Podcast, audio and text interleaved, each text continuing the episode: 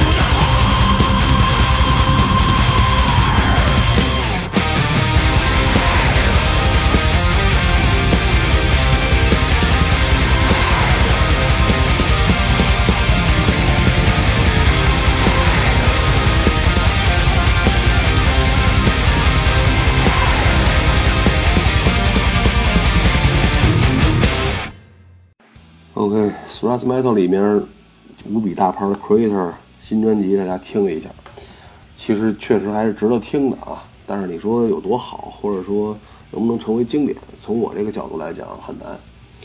呃，其实一说到二零一七年新专辑，包括以后每年都会出很多新专辑，就这个事儿就是让我也挺纠结的。作为一个听这么多年的金属党吧，你就说每年都出这么多新唱片，我到底听不听？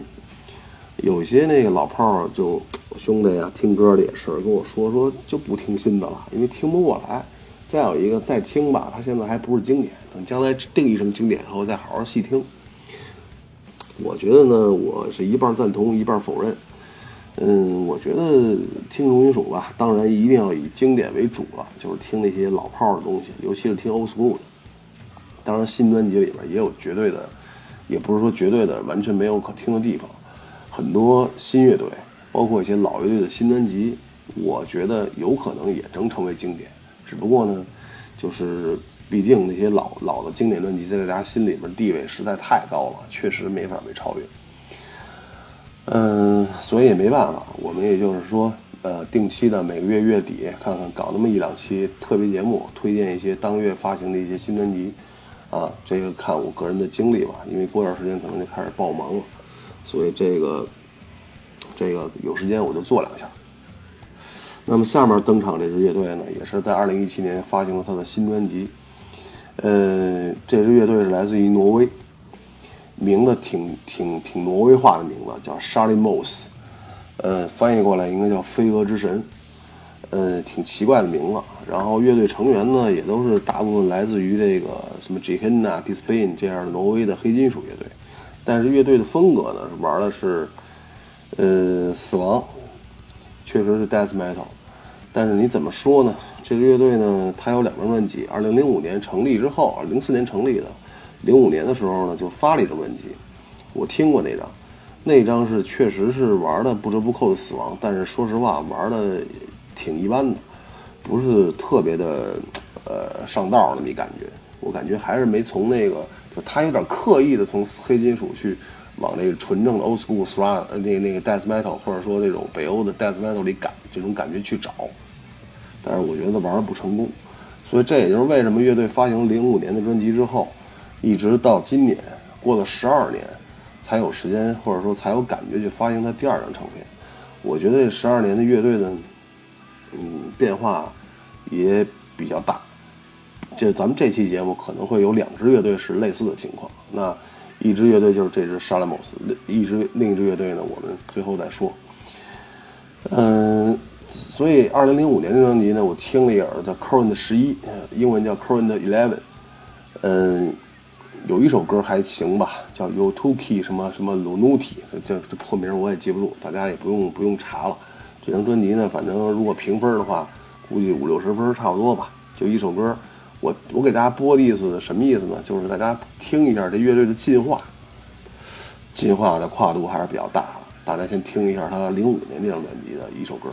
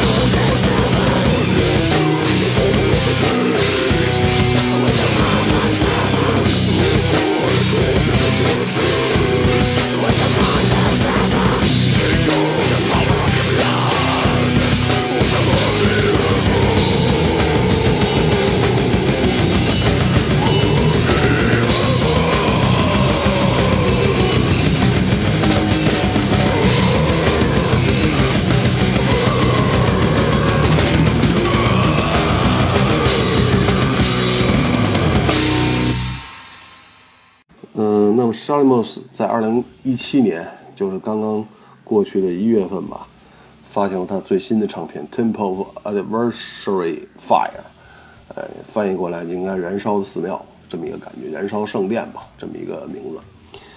这张专辑是明显，我觉得乐队蜕变了啊。这张这这首这这张这张专辑，我个人反正挺喜欢，挺喜欢这张专辑的。上张专辑呢，有些评价也挺高的，但是我个人角度，我觉得跟一些同类型的乐队玩比起来，其实水平还差点。那新专辑我听着还是挺 OK 的，里面呢不是那么纯正的死亡了，但是呢，乐队的风格是更加阴暗、更加黑暗了，跟黑金属的结合呢，就是把黑金属那种独特的气质拿进来了，然后呢，再加上这个死亡金属的这种感觉。包括也用了大量的这种轮播，包括这种也有这种下切很重的这种节奏，这种 riff，所以听着吧，有有挺阴暗，还挺过瘾，呃，我挺喜欢的。封面做的也挺酷的，呃，那给大家推荐他二零一七年新专辑的一首歌，叫《堕落的领主》（Lord of Perfection），大家听一下这种新感觉。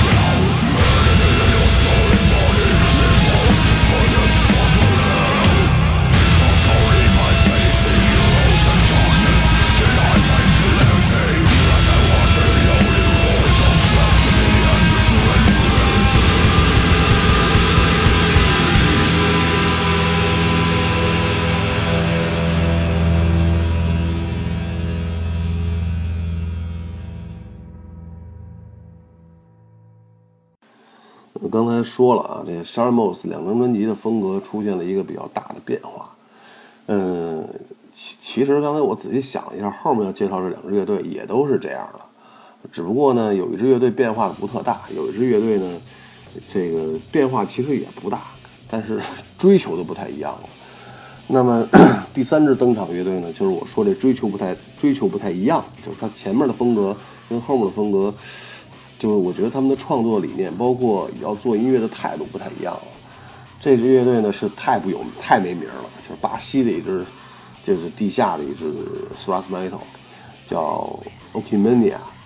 其实不查都不知道还有这么支乐队啊，这也是我偶尔的时间，就是上个月开始能找到他一张专辑开始听的。然后这月正好他发行一张新唱片，怎么评价他的这两张唱片呢？第一张唱片呢是想往好了做的，就是想往那个精良啊。想往那个纯正的 thrash metal 方面去靠，还多少有点 thrash death 那感觉。呃，录音呢也还是中规中矩。然后呢，这个这个每个乐器每个声部都比较清楚啊，能听清楚。封面也有一些设计。然后就出了那张专辑，这是我记得一二年发行的那张专辑吧。但是说实话，我拿过来一听就是那么回事儿。嗯，中下游水平吧。但是呢，二零一七年就是我为什么要推荐这支乐队？二零一七年，这这乐队发行了一张专辑，这个乐队名字，这这乐队这张唱片唱片名字也也也也挺没挺没劲的啊，叫 Strong and Falling as a Thunder。我翻译半天，其实也不太好弄，就是挺挺这不重要了啊，名字不重要。但是这专辑特有意思，就是这乐队故意的去开始去反其道而行之，一般乐队都是越做越精良。啊，由于现在数码化啊，包括一些这种高科技手段在里面，但是这张专辑它做出来之后，大家一听，我靠，原始太粗糙了，我觉得就像拿录音机录出来的，然后就像在一个那个车库里拿录音机录出的那种感觉，特别有那种 old school 的气质在里面。嗯，我觉得是这乐队思想上有很大变化，应该是有一种返璞归真的这种气质。可能这乐队这些年。呃，几年吧，三四年时间，变化也比较也比较大，听的东西也比较杂，或者说呢，这乐队呢，嗯，也想明白了，反正做的太好了也没人听，那还不如来支来张有有有特点的这张唱片。但是我相信，这个乐队出这么一张唱片，绝对不是说刻意要做成这样的，尽管可能是我觉得是由于巴西的经济条件，乐队的这个生活条件现状确实很惨，然后那个也就这么录了，然后也就这么出了。呃，但是这张唱片让我特感动，就是我觉得一个地下没法在地下乐队了，然后发行了这么一张这么一张唱片，我觉得我好像这这这张专辑好像也是他们独立制作的，就完全没有任何的后期，包括这个这个这个录音室帮他们去搞定，好像都是自个儿弄的。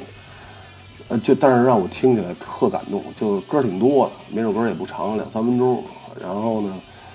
它呃，尽管不是那么经典啊，不是说那么让你听着就是那么特牛逼的大牌那种感觉，但是能听下去，而且我能反复的听两遍，我觉得挺不错的。所以呢，大家也尝试一下这个 lofi 的感觉啊，相当于是说，在这个大年三十儿，大家吃了大鱼大肉之后，咱先来窝头铲，这就是一大窝头，没还没枣，是吧？大家听一下吧，歌名叫 Falling Bombs，挺爽的。走着。